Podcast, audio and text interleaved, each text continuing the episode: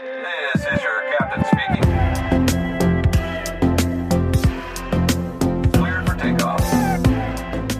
Was, was geht ab, Leute? Herzlich willkommen bei Push to Talk.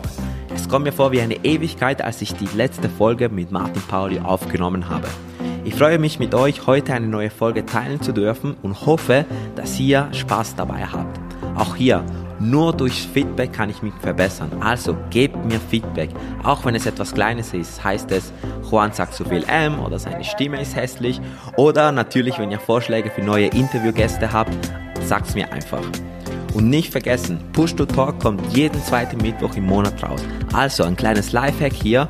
Auf eurem Smartphone könnt ihr einen Reminder jeden zweiten Mittwoch im Monat machen und so verpasst ihr keine Push to Talk Folge mehr. Und natürlich würde ich mich freuen, wenn ihr, wie ihr diesen Podcast teilt, teilt, teilt, teilt und nochmal teilt mit euren Freunden, mit euren Bekannten. Denn meine Vision ist, dass viele Menschen durch diesen Podcast inspiriert werden und zu bessere Piloten werden. Und jetzt viel Spaß mit Push to Talk.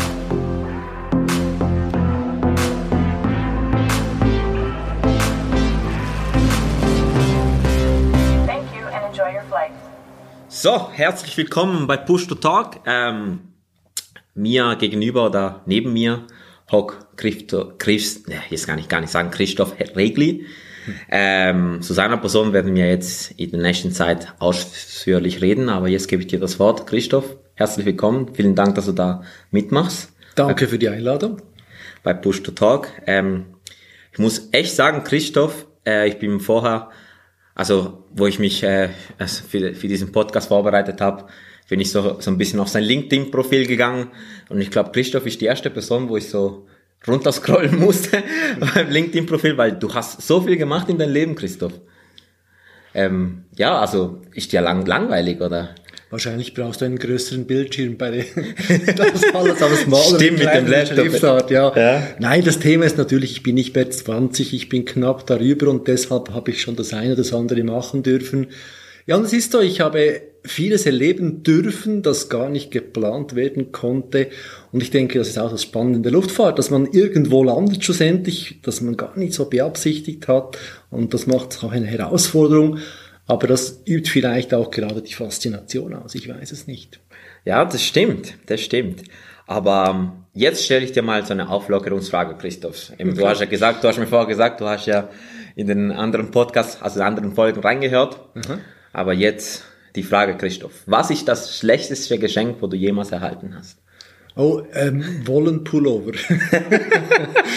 ich mag gar keine Wolle, das kann ich irgendwie nicht tragen, das juckt die ganze Zeit. Aber das war wahrscheinlich mindestens das, was mir jetzt spontan in den Sinn kommt in dieser, Farbe? in dieser Frage. Das war rot. Oh, rot. das war so ein Weihnachtsgeschenk? Ja, aber das ist schon lange her. Das haben sie dann auch gemerkt, dass ich nicht der Wollenträger bin und haben das angepasst, ja. Ich weiß noch einmal als Kind habe ich, äh, also natürlich, Kinder freuen sich natürlich immer über Geschenke. Und dann ähm, habe ich als Kind jedes Mal, wenn ich ein Geschenk bekommen habe und ich gemerkt habe, es war kein et, etwas Festes, also kein Spielzeug, habe ich mich immer aufgeregt. Warst du enttäuscht? da war ich immer enttäuscht, wenn ich, wenn ich gesehen habe, ja, es ist irgendein Kleidungsstück oder so, denke ich, ach, weiß nicht, was ich bin. Also wir Südamerikaner äh, sind sehr materialistisch. ja. Und heute hast du Geschen gerne Geschenke, die etwas lockerer sind, also möglichst neue Banknoten sind. genau, jetzt habe ich gerne, gerne Geld als Geschenk, also eher locker. Festes kaufen. Jetzt, das erste, was ich mache, ohne, äh, no, also ohne Scheiß, das erste, was ich mache, wenn ich eine Ka Ge Geburtstagskarte bekomme, ich die Karte ausschütten, ob ein Schein drin ist. ja, ja, ist- eigentlich sollte ich nicht stolz drauf sein, aber ja. Genau, Christoph, ähm, wie du gesagt, du hast schon sehr vieles in deinem Leben gemacht. Aktuell bist du Studiengangsleiter vom Aviatik-Studiengang an der ZHW in Winterthur. Ich selber durfte ja dieses Studium machen, also und siehe da, ich, aus mir ist was geworden, also es funktioniert. Sehr schön. Sehr schön, bist noch neben, nebenbei noch Kapitän auf der Embraer oder, oder sonst, sonst noch andere ähm, Tätigkeiten. Aber jetzt erzählt mal von deinem Leben. Wie bist du in die Flie- Fliegerei gekommen? Wer ist Christoph Regli? Was, was war so deine Laufbahn? Oh, Also eben, Christoph, wir haben nicht so viel Zeit, also nicht so viel ausholen. ist gut. Ja, wie es dazu gekommen ist, ja, eigentlich äh, war mein ursprünglicher das Ziel gar nicht in die Fliegerei zu kommen. Die Faszination war immer schon da. Ich habe die ersten Versionen von Microsoft Flugsimulator installiert und ich sage nicht gespielt, sondern benutzt. Das ist ja kein Spiel, sondern ein Simulator. Ich durfte auch mal mit dem Großvater einen Rundflug machen. War dein Großvater Pilot? Nein, ich bin aviatisch gar nicht vorbelastet, bin da wirklich irgendwie aus eigenem Interesse reingekommen. Der ursprüngliche Plan sah ganz anders aus. Ich habe ja an der ETH studiert und der Plan war eigentlich, dass ich, wenn ich mal pensioniert werde, mit dem Modellfliegen beginnen möchte. Ey, darf ich dir was fragen mit dem Modellfliegen? Ja. Also ich finde da, ich finde das ein ganz spannend, ganz spannendes Hobby. Ich habe in letzter Zeit sehr viele Leute getroffen, wo da, wo das machen. Aber irgendwie, das wäre das wär doch für mich zu wenig. Was, was, was denkst du, ist die Motivation dahinter, hinter dem Modellfliegen? Ich finde, das Spannende am Modellfliegen ist, du baust, du fliegst, du fliegst. Also du bist im ganzen Lifecycle eigentlich eingebunden. Und wenn du schlecht baust, dann ist auch das Fliegen eine größere Herausforderung Ja, das stimmt. und das Okay, Fliegen ja. dann wahrscheinlich auch ein längerer Prozess.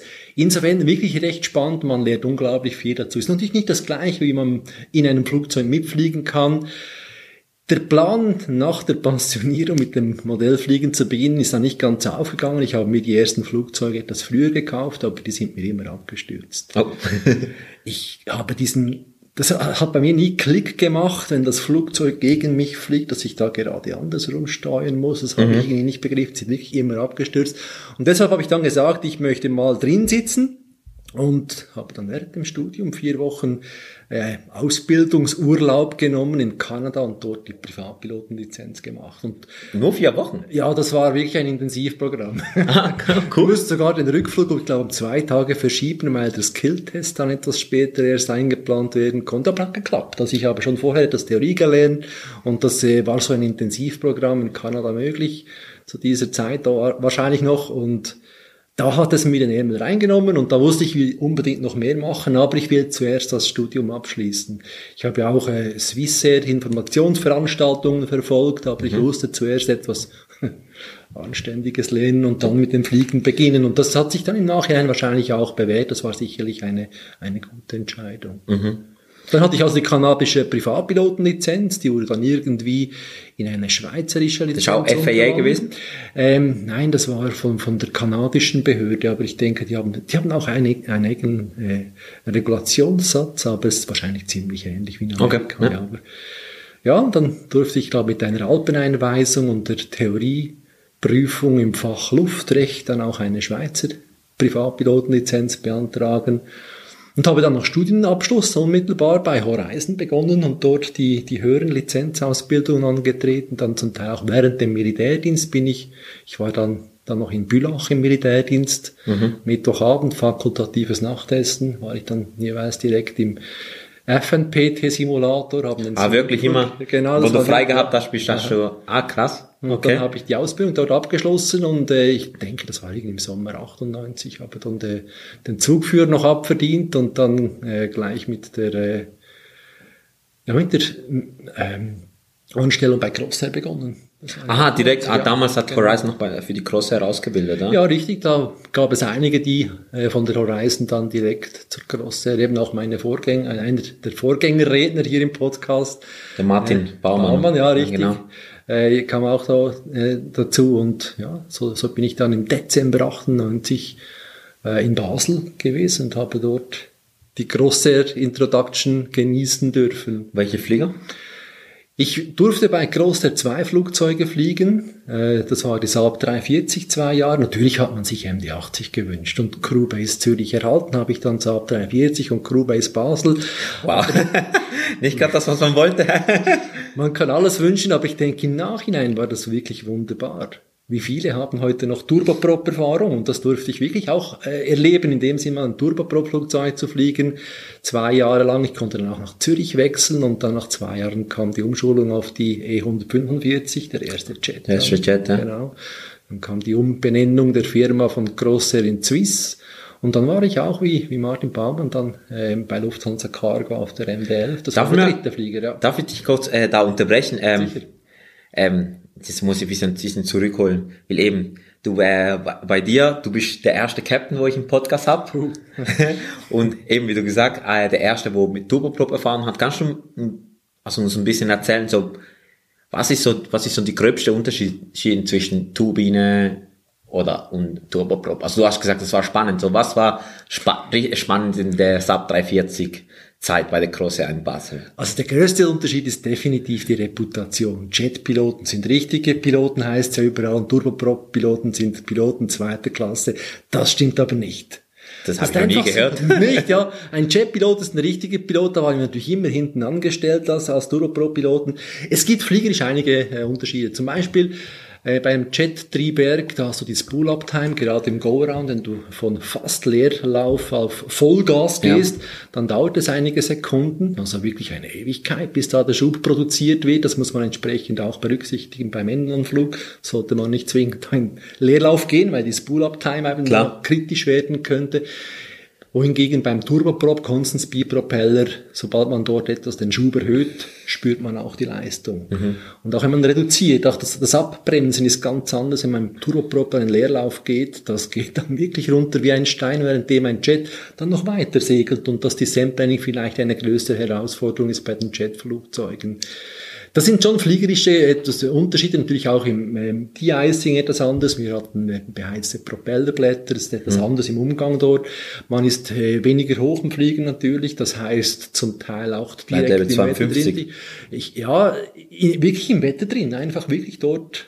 wo es donnert und blitzt. Und das ist natürlich auch von der Flugdurchführung her, kann es eine Herausforderung sein, wenn irgendeine Gewitterfront kommt, da sollte man nicht unbedingt reinfliegen, weil man es nicht überfliegen kann. Man hat diese Power nicht und das Service Ceiling nicht wie bei einem Jetflugzeug. Aber es ist ein guter, ein guter Einstieg, denke ich, mit dem Turboprop-Flugzeug. Wie wenn man den ganz jungen Piloten heute sagt, beginnt doch mit dem Segelflug. Das haben auch die wenigsten diese Erfahrung. Ich denke, ich, ich auch nicht, sehr nein. wertvoll. Ich auch nicht, ja. Okay, aber das ist schon spannend. Das heißt, beim Turboprop kann man, kann man zum Beispiel jetzt sagen, so, ey, ich muss die senden, okay, Power Idle, und dann, dann stichst du runter. Eine Gleitzahl eins zu steigen, ja. Spannend, wie, wie, wie war so die Zeit? Große Zeit, äh, Sub 340, so, was waren so für Destinationen, was war cool? Nürnberg. Nürnberg. ja. Eher kurze Destination in dem Fall. Eher kurze Destination, nicht, nicht so exotische Destination, wie das Martin Baumann auf der Ende 80 erzählen konnte.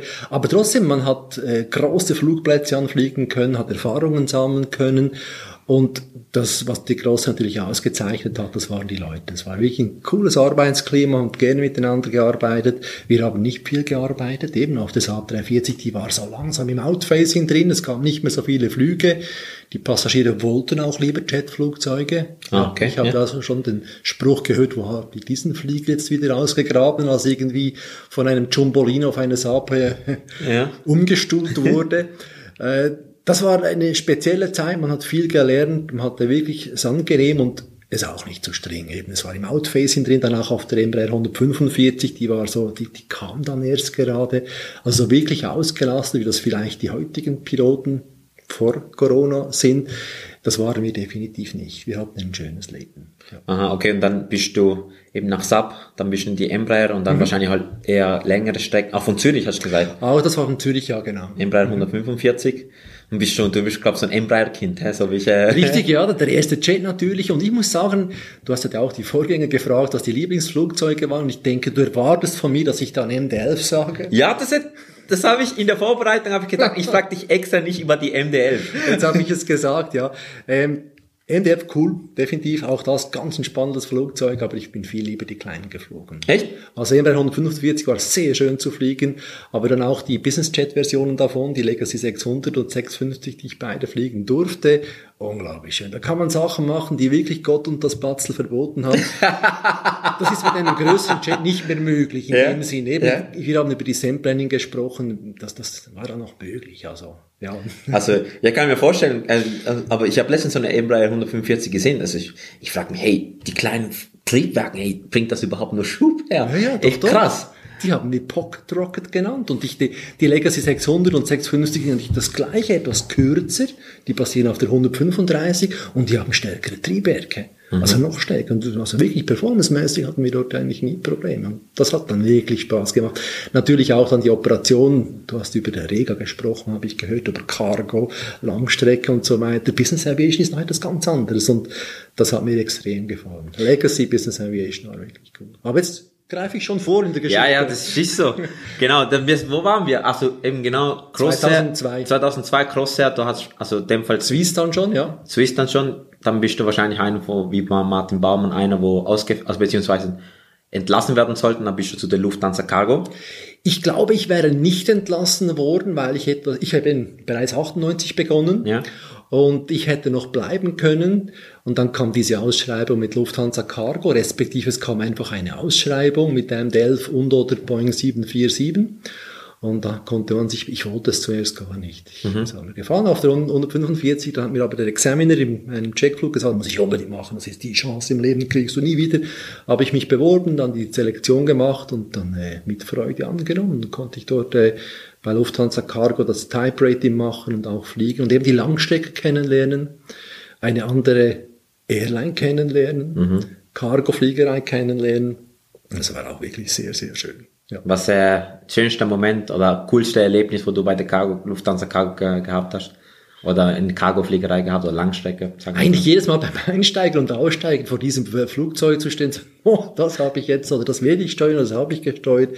Das ist schon ein imposantes Gerät, Fluggerät, wirklich sehr schön. Verglichen mit den kleinen, die ich vorher geflogen bin, da, wo man wirklich noch fast darüber blicken kann, aber mhm. die N11 ist so riesig, das ist ein ganz ein anderes Thema verglichen mit... Äh, ich sehe sie gerade da, wir, wir sind gerade in äh, Christophs Büro, da ist gerade ein Riesenmodell von der M11, also muss ich wirklich sagen, ein schönes Flugzeug wirklich schön, ja. Also, eben, okay. Wir, wir wollen ja nicht mehr über die MDF reden.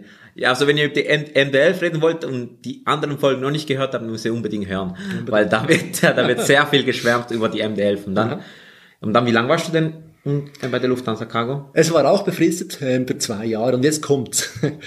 Nach einem Jahr haben wir von uns, wir waren immer noch bei Swiss angestellt, wir haben es gehört, ausgeliehen an Lufthansa Cargo über eine deutsche Firma, Personalvermittlung, das war auch steuertechnisch ziemlich interessant, steuerrechtlich. Und nach einem Jahr hat es dann geheißen, sie haben immer noch zu viele Piloten bei Swiss und sie würden uns gerne entlassen, können aber nicht, aus verschiedenen Gründen, also jetzt eben die, die schon länger dabei sind. Und die, die von sich aus kündigen, die erhalten eine Abgangsentschädigung. Ja. Und da war ich natürlich versucht. Ich habe die Langstreckenfliegerei genossen. Die Langstreckenfliegerei ist eine Herausforderung mit Jetlag, Zeitzonen. Das muss man auch, da muss man der Typ dazu sein. Und ich hatte zu dieser Zeit dann auch äh, meinen ersten Sohn erhalten. Ja, ja. Und für mich. Genau, für mich hat das dann nicht mehr gestimmt irgendwie. Mhm. ich, ich möchte nicht irgendwie sagen, das geht nicht mit Langstreckenfliegereien, Kinder überhaupt nicht. Für mich persönlich hat das einfach nicht mehr gestimmt. Und deshalb habe ich mich dann wirklich nach langem Überlegen und auch Diskutieren mit meiner Frau dazu entschieden, gerungen sozusagen, ja, das Geld zu nehmen, mit dem Fliegen aufzuhören und wieder arbeiten zu beginnen.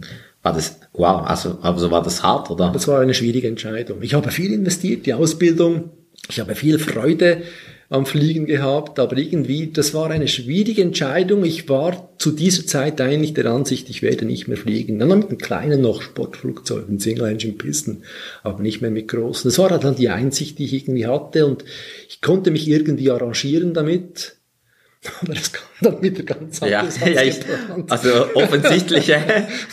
aber ich kann mir vorstellen, also ich meine, ähm, eben Piloten, also da, vielleicht lebe ich in einer Traumwelt, aber ich denke es so, man fühlt sich ja berufen, Piloten zu sein, man will das machen und dann so eine Entscheidung zu treffen, hey, ich mache das nicht mehr. Das wird mich, das wird dich wahrscheinlich mir, mir also mich persönlich wahrscheinlich sehr, sehr, sehr treffen. Das war schwierig. Ja, es waren eigentlich drei Gründe. Wir haben gehört, das eine war eben der Nachwuchs, der, es hat für mich einfach nicht mehr gestimmt. Das zweite war dann schlussendlich auch äh, das Finanzielle, das reizt natürlich auch, gerade in diesem Alter noch einen Betrag zu erhalten, mit dem man etwas machen kann, Haus bauen, was auch klar, immer. Klar. Und das dritte war dann auch die Überlegung, der Studienabschluss der ETH hat eine gewisse Halbwertszeit. Wenn ich da 20 Jahre weg bin vom Bereich der Informatik, ist einfach der Wert dieses Abschlusses nicht mehr der gleiche, wie wenn ich dann eine Berufserfahrung darauf aufbauen kann. Das stimmt, du hast ja gar keine Berufserfahrung dort gehabt, oder? Ich habe nur kurz gearbeitet als Ingenieur. Nach Aha. dem Studium mit der Pilotenausbildung, bevor ich dann mit dem Fliegen beginnen konnte. Und deshalb der dritte Grund, eben diese Halbwertszeit dieses Studienabschlusses, des Werts des Studienabschlusses, hat mich dann dazu bewogen, dann eben äh, wieder äh, als Ingenieur arbeiten Das, zu gehen. das hast du dann gemacht. Das habe ich dann gemacht, ja, Aber nicht lange, Jahre, anderthalb Jahre, genau. Und dann habe ich 2005 war das ein Stelleninserat gesehen, ähm, dass das Batzl einen Projektleiter technische Aufsicht Flugsicherung sucht mit einem technischen Background und aviatischen Kenntnissen. Und da war ich natürlich Also eigentlich, eigentlich so, eigentlich un- unter der Stelle ist eigentlich, also Stellenbeschreibung schon für Christoph Regli gemacht eigentlich. Ja, ich war, es war schon ziemlich spannend, eben auch von der Aufgabenbeschreibung und ich Projektleiter, das tönt immer gut Klar. und dann habe ich das, äh, konnte ich das antreten, dann habe ich dann eben direkt nach der Tätigkeit als Ingenieur beim Bundesamt für Zivilluftfahrt beginnen können und dachte, das war unglaublich spannend, mal hinter die ähm, äh, Kulissen der Behörde blicken zu können. Das ist, war sehr, sehr wertvoll, auch die Leute kennenzulernen, die Prozesse, aber auch die Aufgaben und Verantwortungen des Amtes kennenzulernen und mal zu sehen, wie das funktioniert. Und man hört immer nur Schlechtes eigentlich. Oder? Es gibt viele Leute, die reden schlecht über die Behörde, leider. Ja, es ist Die sollen so. mal ins Ausland gehen und schauen, wie es dort ist. Aber mal zu sehen, warum es eigentlich so ist, dass die, die, die Leute eigentlich die gleichen Ziele haben, nämlich eine sichere Luftfahrt in der Schweiz. Aber, aber das hängt, glaub, Hut an einfach, aber sie haben die gleichen Ziele. ja, nein, das kann ich mir gut vorstellen, aber ich glaube, das, das, ähm, das liegt wahrscheinlich dran, eben, dass Behörde ist einfach allgemein, eben, einfach mit sch schlecht, schlechten Ruf. Und, aber ich kann mir genau das sagen, ich, ich erlebe die, ich erlebe das Batzel, also jetzt die schweizerische Behörde. Was ich jetzt mitbekommen habe, also ich bin jetzt kein großes Tier in der Aviatik oder so, also als, als sehr, äh, einfach sozusagen, wie kann ich das sagen, ich habe so Kooperativ. Kooperativ, genau, danke. ist ja, so, ja. das Wort genau. Also so, ja. so habe ich es bis jetzt erlebt. und absolute Spezialisten. Also wirklich, das muss ich sagen, die haben ein unglaubliches Know-how dort. Und das durfte ich dann eben kennenlernen. Äh, zwar nicht im Bereich des Flugbetriebs, von dem ich eigentlich gekommen bin und der mich auch fasziniert, sondern Flugsicherung. Und auch das ist spannend, die Infrastruktur kennenlernen zu dürfen mit der Flugsicherung. Äh, in der Schweiz haben wir mehrere Flugsicherungsdienstleistungserbringer, nicht nur Skyguide. Echt? Ja. Ah, das habe ich jetzt. Samaten ist nicht direkt zu Ah, Skyguide und, zugehörig. und Les Separateur, oder? Genau, ja, ne, die, die machen es auch unter Skyguide, also der Flughafen nicht, aber die Flugsicherung, ich weiß gar nicht, wie es heute ist. Und zudem ist Meteo Schweiz, ist ein Bundesamt, die machen auch Flugwetter und ist durch das auch ein Flugsicherungsdienstleistungserbringer im Bereich Flug, des Flugwetters. Oh, spannend. Und das war dann lustig, wie wir als. Spatzel bei der Meteo Schweiz, einem, einem anderen Bundesamt, Audits machen mussten. das war noch ganz spannend. Ja, da war ich anderthalb Jahre Projektleiter und dann ähm, ist der Sektionsleiter äh, Flugsicherung, hat zur Skyguide gewechselt und da kam ich dann auch irgendwie dazu und durfte dann die Sektion Flugsicherung bis 2011 leiten. Oh, wow. Als ich dann von einem Studenten, der bei mir, ein einem angehenden Studenten, der bei mir ein Praktikum gemacht hat, äh, über diesen Studiengang Aviatik in Winterthur gehört habe und habe dann im September 2011 nach Winterthur gewechselt. So ist das Ganze entstanden. Ja. Also, okay, wow. Du hast von einem Studenten gehört, dass es einen Aviatikstudiengang Ja, gibt? nicht davon ich, ich wusste gar nicht, dass es eine Fachhochschule ist. Und äh, die mussten ja, also die müssen sie immer noch, wenn sie eine gymnasiale Maturität haben, eine Arbeitswelterfahrung. Ja, klar. Das habe ich gemacht bei der Swiss damals zum Ah, Beispiel. genau. Und er hat es beim Batzel gemacht, bei mir in der Sektion. Und der hat dann gesagt, du, der, der Studiengangleiter, der geht zum Batzel, das wäre doch was für dich. Und ich habe mir das mal angeschaut und ich bereue nichts.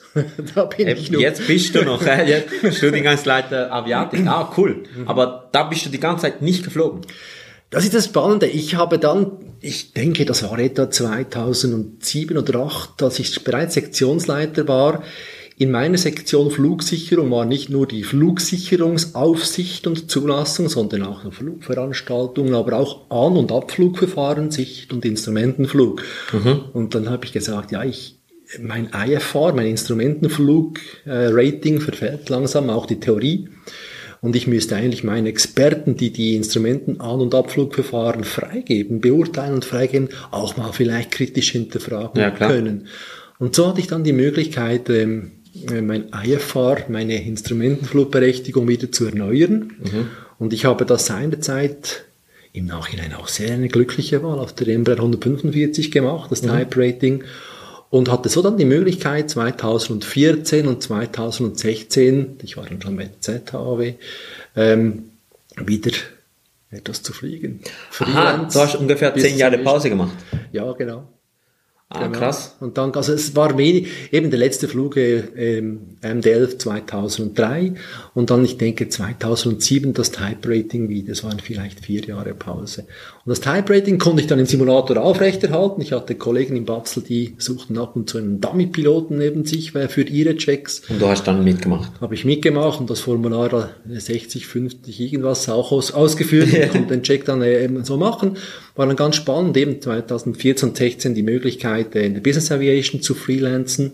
Seit 2015 noch die Flug, äh, die Instru Simulatorinstruktion bei, äh, auf der 145 Mhm. und so, äh, ja, kann ich auf diesem Flugzeug, musste dann noch etwas, konnte ich etwas tun auf der 145 Schrägstrich Legacy 600 und 650.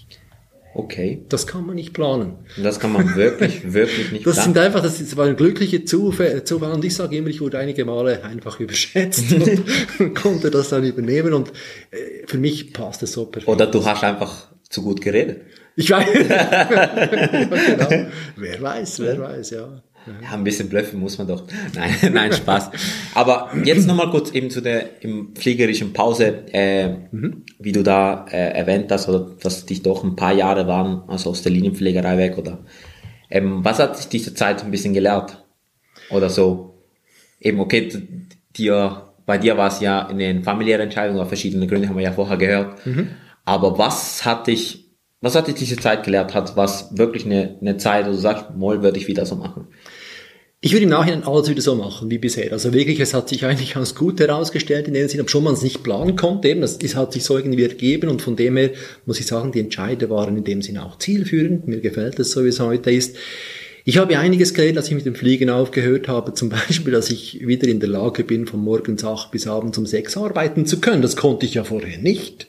Das wollte ich auch gar nicht können. Wir hatten ja diese unregelmäßigen Zeiten und ich habe das sehr genossen, auch mal unter der Woche frei zu haben, auch mal nachts zu arbeiten. Cargofliegerei. Klar. War viel nachts. Und ich konnte mich dann irgendwie wieder an diesen Ta- Tagesrhythmus, Bürorhythmus gewöhnen. Das war auch nicht sicher, weil mein Körper hat sich eben daran gewöhnt, da etwas anders zu funktionieren.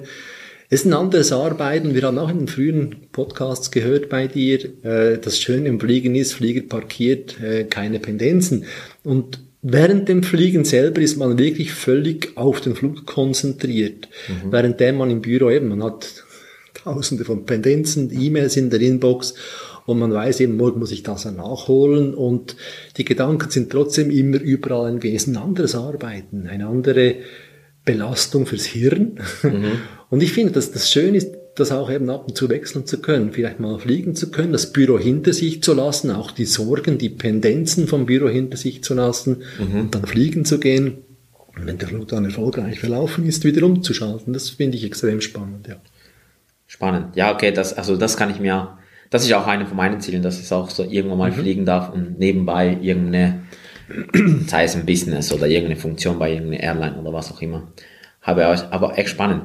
Und die, deine, die kurze Kurz, Kurzstreckenzeit an der Business Aviation, äh, wo bist du, was bist, was hast du da gemacht, Destinationen und so weiter? Es war Kurz- und Mittelstrecke. Legacy kann durchaus auch in den äh, Mittleren Osten fliegen, etwas weiter. Also würde auch ein Transatlantikflug drin liegen, je nachdem.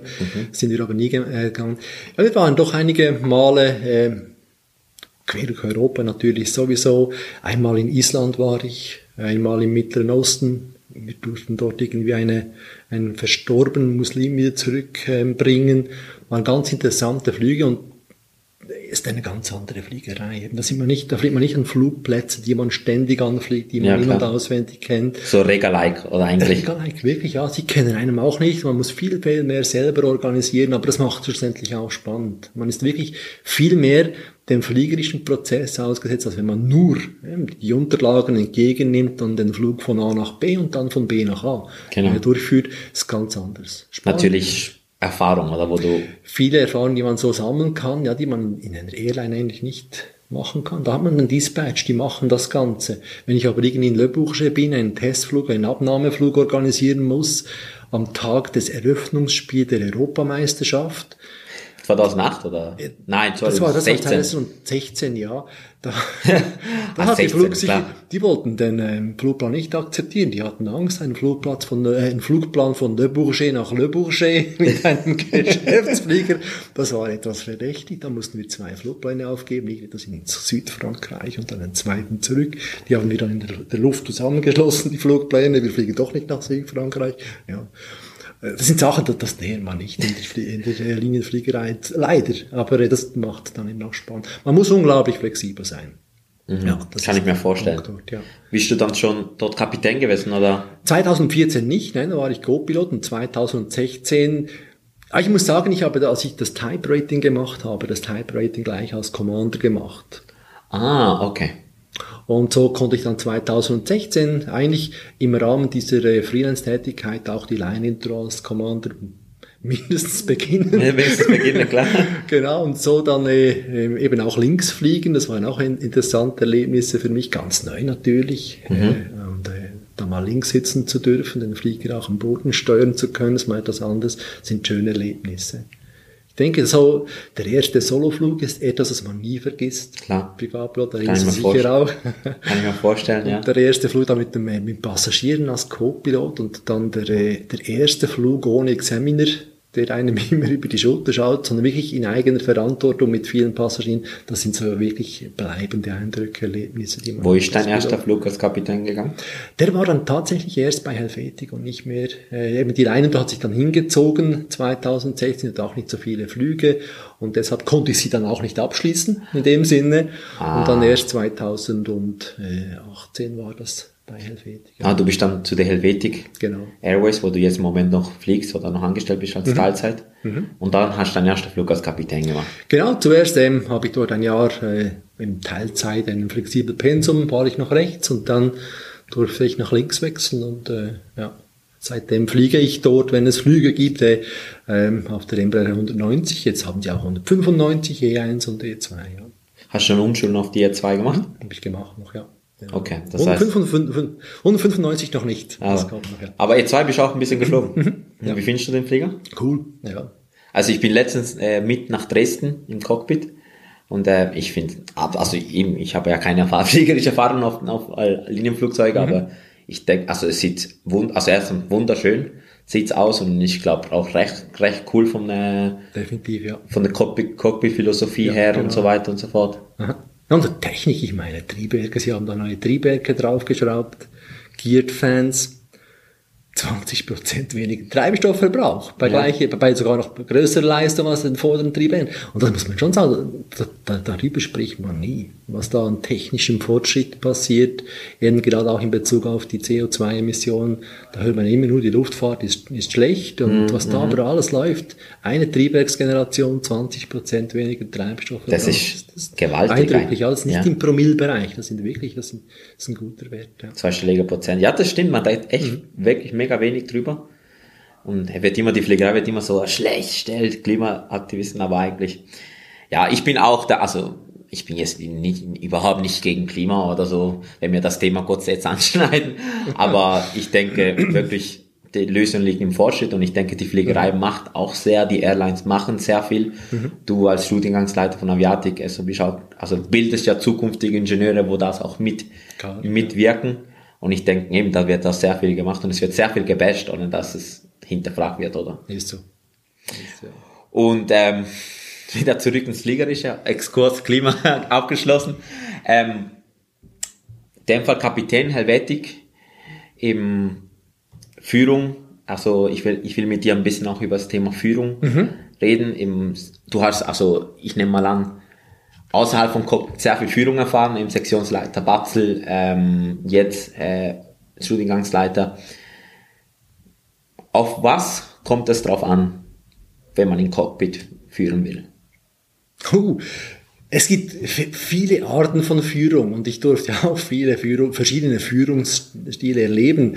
Militärisch natürlich, dann in verschiedenen Betrieben, in der Schule, wenn man dort von Führung sprechen darf und ich hatte nie Mühe mit militärischer Führung, wenn ganz klar ist, wer die Verantwortung hat. Aber ich habe die Erfahrung gemacht, wenn ich weiß, warum ein Entscheid wie gefällt wurde, dann kann ich auch besser dahinter stehen und da, da steigt auch die Motivation. Und für mich ist das fast der wichtigste Punkt, wenn man eine Führungsverantwortung hat, dass man versucht, auch zu zeigen, warum man etwas so entschieden hat danach. Mhm. Und auch versucht im Entscheidprozess die, die Leute zu involvieren. Gerade als frisch gebackener Sektionsleiter, da kommen sofort x welche Fragen, Entscheidungen auf einen zu, die man treffen muss. Äh, da ist es dann auch schwierig, eine fundierte Entscheidung zu fällen. Und da hat es für, sich für mich eigentlich wirklich es hat sich bewährt, dass ich mit den Leuten gesprochen habe und gesagt, du, wie würdest du entscheiden? Und dann auch die verschiedenen anderen Aspekte berücksichtigen, bevor dann eben ein fundierter Entscheid gefällt werden kann. Das heißt, für mich ist so, kurz zusammengefasst, die Transparenz das Wichtigste. Ist natürlich nicht immer möglich. Auch im Cockpit? Im, im Cockpit, wenn, natürlich, dass ich, ich erinnere mich an die Situation im Upgrading, im Simulator hat alles gebrannt, alles rot geleuchtet und geklingelt überall irgendwie und der Copilot war auf Seite 2 von 10 von irgendeinem eine Checkliste für Smoke Removal, ich weiß es nicht. Ich sah die Piste und habe ja auch gesagt, Stop Checklist Work, Runway, we land, before landing checklist. Ganz einfach. Weil ich wollte nach unten, wenn, wenn der Flieger brennt, will ich nicht noch zuerst versuchen, da irgendwie x Checklist. Das ist kein Vorwurf am, am Co-Piloten, überhaupt nicht. Aber so ein Entscheid, da muss ich einfach reagieren, eine Sofortmaßnahme umsetzen. Aber auch dort, ähm, ich wehre mich zum Beispiel gegen den ähm, die Begriffe Pilot und Co-Pilot. Mhm. Das hat sich auch irgendwie so eingebürgert. Für mich sind beides Piloten. Immer so, immer Ausgebildete so, Piloten. Das ist wann bist du Pilot? so, genau wenn ich sage, ja, Pilotenausbildung gemacht, ah, ähm, ja, du bist aber zuerst mal Co-Pilot. Co-Pilot. Du bist nur Co-Pilot. So, hä? genau, ja. Nein, das ist mir persönlich ganz wichtig. Es sind beide ausgebildete Piloten. Punkt. Ja.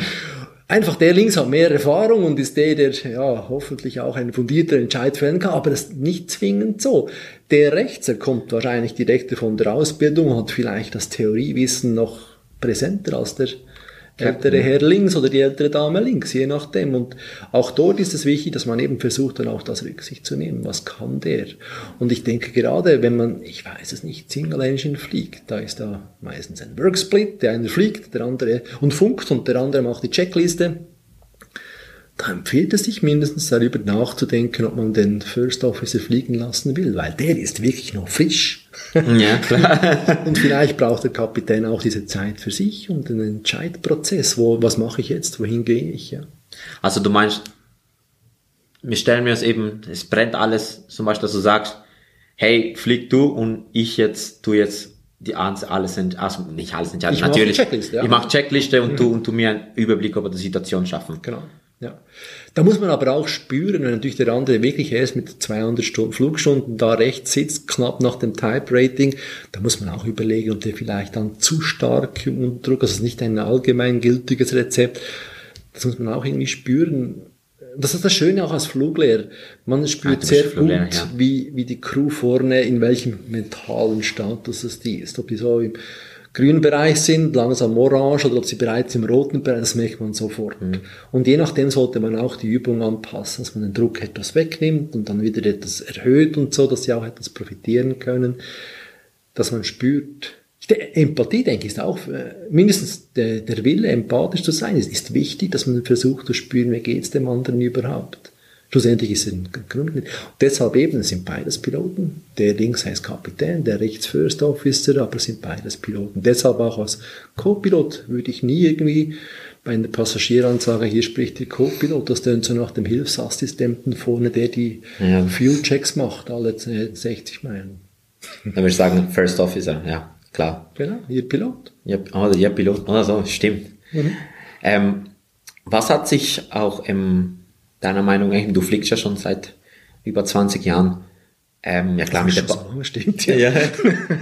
ähm, also klar, mit der kleinen Pause dazwischen. Aber was hat sich auch in Thema Führung gemacht, da wo du angefangen hast und jetzt selber als Kapitän? Was war, hatte da ein Wechsel stattgefunden oder warst, oder ist in der Schweiz schon so immer? Also, es gab tatsächlich Wechsel, ja. Ich bin auch mit vielen Kollegen mit anderem kulturellen Hintergrund geflogen und dort kann es schon vorkommen, dass da das Hierarchiegefälle etwas anders ist, vielleicht etwas steiler ist, als wir das in der Ausbildung dann vermittelt erhalten haben. Das kann dann schon sein, dass wenn ein Kapitän etwas sagt, dass das einfach nicht hinterfragt werden darf. Das gab es vielleicht schon. Okay. Nicht so schlimm, aber wir haben ja verschiedene Unfallberichte lesen müssen, wo das auch ein Thema wie- war. Dass Mhm. man, ich denke zum Beispiel in Alitalia, Stadtberg oder Kapitän hat eine andere Meinung hatte, die sich im Nachhinein leider als falsch herausgestellt hat. Und ich denke, das ist auch wichtig, dass die, die, die jungen äh, Piloten erzogen werden, auch wenn jemand 20.000 Flugstunden Erfahrung hat und was weiß ich, Flugexperte ist, was auch immer, trotzdem zu schauen. Auch der kann trotzdem noch einen Fehler machen und, und darauf hinzuweisen. Ein guter Kollege aus dem Militärdienst hat mir dann seine Story erzählt, er war irgendwie als frischer Co-Pilot mit dem Chefpiloten unterwegs. Ui. Und dann hat das irgendwie das geschüttelt und der hat dann gesagt, äh, Entschuldigung, äh, würde es nicht Sinn machen, wenn wir das Seatbelt-Sign anschalten würden. Dann hat der Chefpilot ihn böse angeschaut und hat gesagt, das wird er nie mehr hören. Dass er sich entschuldigt, wenn ich einen Bock schieße. und das finde ich noch speziell. Eben haben wir auch die große, den großen Respekt, Chefpilot, oder? Wenn ich da irgendetwas Falsches sage, bin ich auf der schwarzen Liste. Und der macht jetzt hier wirklich in turbulenten Flugphase, macht er das Seatbelt-Sign nicht ein. Das, dass man das einfach anspricht. Klar, auf eine anständige Art. Ja klar, Das also, braucht auch darüber muss man Empathie, gar nicht oder? reden. Ja, aber dass man es wirklich anspricht und ähm, speak up, dass man es wirklich sagt, durch, warum machen wir das so? Mhm. Wäre es nicht besser, dass wir jetzt das anschauen? Das ist ein kleines Beispiel, aber es gibt da viele Beispiele, wo eben die, die, das Hierarchiegefälle allenfalls eben sicherheitskritische Effekte haben könnte. Und das darf nicht passieren. Ja klar, also okay, bis jetzt in den Cockpits, wo ich, wo ich drin sitzen durfte, habe ich auch, auch immer auch sehr gute Erfahrungen gemacht mit, Das mit, wird mit auch immer besser. Das hat sich wirklich gewechselt. Es sind Kapitänen. kulturelle Sachen, ja, und das sind eben auch Generationenfragen heute. Und das hat sich, schon nur die jungen Fluglehrer, das ist ganz anders früher. Also ich hatte noch einen Fluglehrer, der hat mich geschlagen. Christoph! Ah! ja, ja, zweimal, ich erinnere mich noch. Gut, diese Fehler habe ich dann nie mehr gemacht. Das war, insofern war der, der pädagogische Effekt war, war vorhanden. Aber das macht man heute auch nicht mehr. Das ist da eben auch, nicht, dass der Respekt nicht mehr da ist, sondern dass man eben versucht, sich auf Augenhöhe auszutauschen und etwas zu profitieren.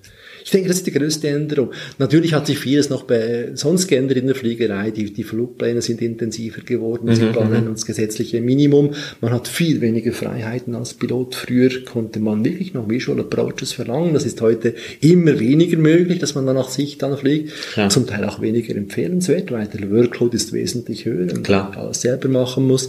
Hat sich schon einiges geändert. Natürlich auch äh, verfahrenstechnische GPS kam, also GNSS kam mit Ja, dem. Hat sich einiges geändert dort, aber ja, es hat eine Branche, die entwickelt sich zum Glück auch weiter und es wird in 20 Jahren wieder ganz anders aussehen, wenn es dann äh, überhaupt noch Piloten braucht. Ich weiß nicht, was denkst du? Ich, äh, ich hoffe es, also ich hoffe, dass ich da du links und ich rechts mal hocken darf. Also, Das genau, aber du hast äh, das ähm, jetzt mal Richtung Zielgeraden von dem Podcast habe ich noch äh, noch zwei Fragen bei dir Mhm. zu äh, zu stellen. Eine Frage ist es, äh, du hast gesagt, eben du man muss erkennen, welch, welchen mentalen Zustand die Crew hat, Ja. den Piloten hat, äh, grün, orange oder rot. Genau. Äh, Nach Möglichkeit, ja. nach Möglichkeit, klar. Aber was, was machst du, oder beziehungsweise, egal was hast du gemacht, wenn du, oder was würdest du machen, wenn du erkennst, ey, du gehst in einen Flug und du sagst, hey, mein Co-Piloten, oder ich nehme mal dafür Co-Piloten oder Captains, so, hey, er ist, er ist jetzt so schon Richtung Orange oder ist schon vielleicht rot, was machst du oder was kannst du empfehlen, zum ihn abholen, persönlich? Oder, Ich hatte es zum Glück wirklich noch nie, dass das wirklich ein Thema war. Aber ich habe von Leuten gehört, die hatten das schon, die sich da nicht mehr sicher. Es ging wirklich so weit zum Teil, dass sie sich geweigert haben, mit dem Piloten nichts zu fliegen. Egal in welcher Konstellation. Und auch hier vielleicht eine kleine Klammer zu öffnen. Zur Crew gehören nicht nur die beiden äh, im Cockpit, sondern auch die Kabine. die Kabine, klar, klar, Das auf sind jeden nicht Fall. Bedienstete oder Bedienende, sondern die sind auch sicherheitskritisch. Das ist mir auch sehr, sehr wichtig, dass es immer wieder erwähnt wird. Und da muss man, wenn man sieht, dass jemand nicht mehr, dass der Person nicht mehr gut geht, da muss man dann wirklich entscheiden, kann ich noch einen sicheren Flug durchführen, ja oder nein? Muss ich da irgendwie Maßnahmen ergreifen? Aber auch schlussendlich ist jede Person für sich verantwortlich, vor jedem Flug zu entscheiden, bin ich fit to fly? Kann ich noch fliegen? Fühle ich mich in der Lage? Und Nicht nur gesundheitlich, sondern auch natürlich mental, oder? in jeder Hinsicht, genau. Und das ist, äh, Nein, schwierig manchmal noch, oder? Ja, klar. Hat man vielleicht ein schlechtes Gefühl im Magen, man hat etwas gut gegessen, ist vielleicht etwas müde, ja, das passt schon mit dem Fliegen. Diese Entscheidung muss jeder für sich auch treffen und, und ich denke, dass auch das Gespräch wichtig, dass man vielleicht eben mehr als nur den Nachnamen oder Vornamen des Kollegen, der Kollegin kennt, sondern vielleicht auch weiß, was sie sonst noch treibt, was sie gestern gemacht hat, die Person und vielleicht ein wenig einschätzen kann, wie es ihr gehen könnte. Und natürlich sind auch die SOP, Standard Operating Procedures, ein großes, wenn man dann plötzlich sieht, dass jemand davon abweicht. Das kann ein Hinweis sein, dass es dieser Person nicht mehr so gut geht. Ah, spannend. Ja. Das, Das ist auch ein Grund, aber hast recht, ja? Ja, plötzlich das Wording nicht mehr ganz stimmt, deine Antwort etwas länger braucht, schon nur das Auffinden einer Checkliste etwas länger braucht. Du, wie geht's dir? Was, wie geht, ja, hast du irgendwie, äh, Hat dich deine Frau verlassen? ja, das, das Oder wird ja dein von Mann. Piloten gesagt, dass sie eigentlich das, das Private abschalten können mussten, aber schlussendlich sind wir alles Menschen und haben Gefühle und das, die können uns beeinflussen. Zum Guten wie auch zum Schlechten, ja. Also das heißt, also wenn du, also natürlich, wenn ich jetzt mit dir fliegen würde, dann, dann muss ich mich fassen, dass du mich jetzt betastest, so, hey, wie geht's dir und so, was, was, was läuft alles? Nein, betasten sicherlich nicht. Das Nein. wäre auch unter Hashtag MeToo gar nicht möglich und äh, wir sind beide verheiratet. Ja. Nein, äh, ich denke auch, äh, das, das, das, ich, bei dir weiß ich, du bist ein extrem fröhlicher Mensch und, und immer gut gelaunt. Wenn du mit einem, einer anderen Mine auftreten würdest, würde ich mal fragen, du, ähm, hast du das Lachen verloren? irgendwo? Aber nicht, das ist mehr so im persönlichen Gespräch herauszufinden, dass man eben auch bei, der Flugvorbereitung schaut, und was hast du gestern gemacht? Was, wie hast du geschlafen? Äh, Was möchtest du fliegen und ähm, möchtest du beginnen oder wie auch immer? Da gibt es auch kein Rezept. Ja, klar, das stimmt. Das sind dann die Human Factors und schlussendlich unterm Strich ist es, was es spannend macht, das sehr, sehr technisch fliegen. Aber auch sehr, sehr viel Psychologie, Human Factors. Das wird- diese Kombination. Meiner Meinung nach ein bisschen vernachlässigt. Okay. also das, was ich, ich jetzt gemerkt habe, was ich jetzt erfahren habe, es, es ist wirklich mehr, also ich, ich habe eben, war noch nie bei einer Airline richtig angestellt oder so, ähm, kannst du mir es vielleicht jetzt korrigieren, aber ich denke so, das mentale, psychologische wird, wird schnell vernachlässigt oder denk, bist du da anderer Meinung, hast du es anders erlebt? Also definitiv kann man mehr machen und ich denke auch gerade nach diesem German Wings, ähm, ist nicht ein Unfall, ein Attentat war das ja, hat man da wirklich auch wieder geschaut, was können wir in diesem Bereich noch ändern, damit so etwas nicht mehr passiert. Das Thema ist einfach, man kann irgendwie die, die Leistungsfähigkeit einer elektrischen Schaltung kann man beweisen, kann man messen. Menschen sind einfach schlecht messbar. Klar. Und das macht es wirklich noch schwierig, das Klar. Ganze. Äh, Man kann irgendwelche Lernziele definieren, die dann in der Theorieprüfung im Fach Human Factors geprüft werden. Das ist in Ordnung, das muss man irgendwie prüfen, dass Ja. andere das gelernt hat. Aber viel ist dann eben auch Erfahrung und deshalb reicht es ja nicht, einfach eine Lizenz zu haben, damit man in einem Airline-Cockpit sitzen darf, sondern man muss noch eine Selektion bestehen. Und dort spielt der psychologische Aspekt auch eine Rolle. True. Ja. Ja, wie man Psychologen sprechen, die haben auch viel Erfahrung, jemanden einschätzen zu können und eben auch noch Möglichkeit, hoffentlich Tendenzen erkennen zu können, dass diese Person vielleicht den Hang zu Depressionen hat, wie eben in diesem Attentat das der Fall war, ja. Ist sehr schwierig, ist nicht schwarz-weiß messbar und Klar. das ist auch ein Grund, weshalb wir regelmäßig zum Arzt gehen müssen. Schwierig und auf der anderen Seite spannend, Ja, finde ich. Also das ist ja die, Heraus oder die Herausforderung, aber auch die Faszination unseres Business, ja. Das ist und das, deswegen war es, also eben, da, da bist du wahrscheinlich auch ähnlich Meinung. Und deswegen werden wahrscheinlich die Menschen auch nicht so schnell aus dem Cockpit, aus dem Cockpit verschwinden, weil Ich hoffe es nicht. wir sind immer noch der beste Computer, oder? Ja, eigentlich schon, ja. Wobei der beste Computer, der Computer kann genauer fliegen als wir, aber der Computer ist mindestens der Zeit noch nicht nachweisbar kreativ. Und eben, dass beide Triebwerke gleichzeitig ausschalten, das gibt es ja nicht. Das ist ja so selten. Sali. Das ist so selten. Und trotzdem ist es passiert. Ja. Und eben, ich hätte da eine KI gesehen, äh, sehen wollen, die so kreativ und clever war, eine derartige Lösung zu finden, von der ja alle sagen, das würde nie funktionieren und trotzdem haben alle überlebt. Das finde ich das Spannende und deshalb denke ich auch, dass nicht gerade morgen oder übermorgen unser schönster Job im Cockpit durch irgendeine künstliche Intelligenz ersetzt wird. Glaube ich auch nicht. Und ich hoffe auch nicht. Hey, ich, Leute, ich will fliegen. Im Airline Cockpit. So, Christoph, ey, du hast jetzt noch Wort zum Sonntag. Nein, was, was, ähm, eben, was gibst du deinen Co-Piloten weiter, wenn du irgendetwas zum Weitergeben hättest und die fragen, hey Christoph, was kannst du mir jetzt weitergeben oder, oder gibst du mir jetzt weiter als junger Mhm. Co-Pilot? Für mich ist das Schönste, wenn jemand, oh, jetzt kommt es sicher falsch an, brennt. Wenn jemand eine Motivation hat, wenn man sieht, diese Person hat ein Ziel, hat einen gewissen Enthusiasmus, hat auch die Energie, etwas zu erreichen. Und das muss man ja auch, damit man ins Cockpit kommt. Man- muss wirklich dieses Ziel konsequent verfolgen und derzeit ist es wirklich eine spezielle Situation. Wir hatten das nie, das hast du schon tausendmal gehört wahrscheinlich. Ja. Ich glaube, die einzige Sicherheit, die man sich jetzt äh, erzielen kann, ist aufzugeben. Dann weiß man, ich werde nicht Pilot. Das heißt aber auch, solange ich dranbleibe am Ball, mich weiterbilde und versuche, dieses Ziel irgendwie zu erreichen, besteht die Chance, es auch äh, erreichen zu können. Und ich denke, das ist der wichtige Punkt, diese Motivation aufrechterhalten, diese Begeisterung aufrechterhalten. Sobald wir unsere Begeisterung verlieren, sind wir irgendwie so Flatliners. Da läuft nichts mehr. Also Da gehen wir in den Tag hinein, es ist alles das Gleiche. Und wenn man irgendeine Begeisterung verspürt, etwas zu machen, ein Ziel zu erreichen, egal welches Ziel, das kann auch eine unglaublich gut sortierte Kaffeerahmdeckerli-Sammlung sein. Ja. Da möchte ich nicht darüber Ja, klar. diskutieren. Das ist eine Motivation dieser Person, das so zu machen. Und auch wenn ich das jetzt selber nicht machen würde, wenn jemand das Feuer in diese ähm, Tätigkeit steckt oder eben in die Pilotenausbildung, das ist doch das Schönste. Das ist so, das, was uns Menschen ausmacht, dass wir eben begeisterungsfähig sind. Und diese Begeisterung müssen wir behalten. Meine Frau hat einen Podcast und das heißt Feuerinfo. Und das ist Wow. genau da. Also ich mache jetzt Werbung für den Podcast meiner Frau, hört Feuerinfo an.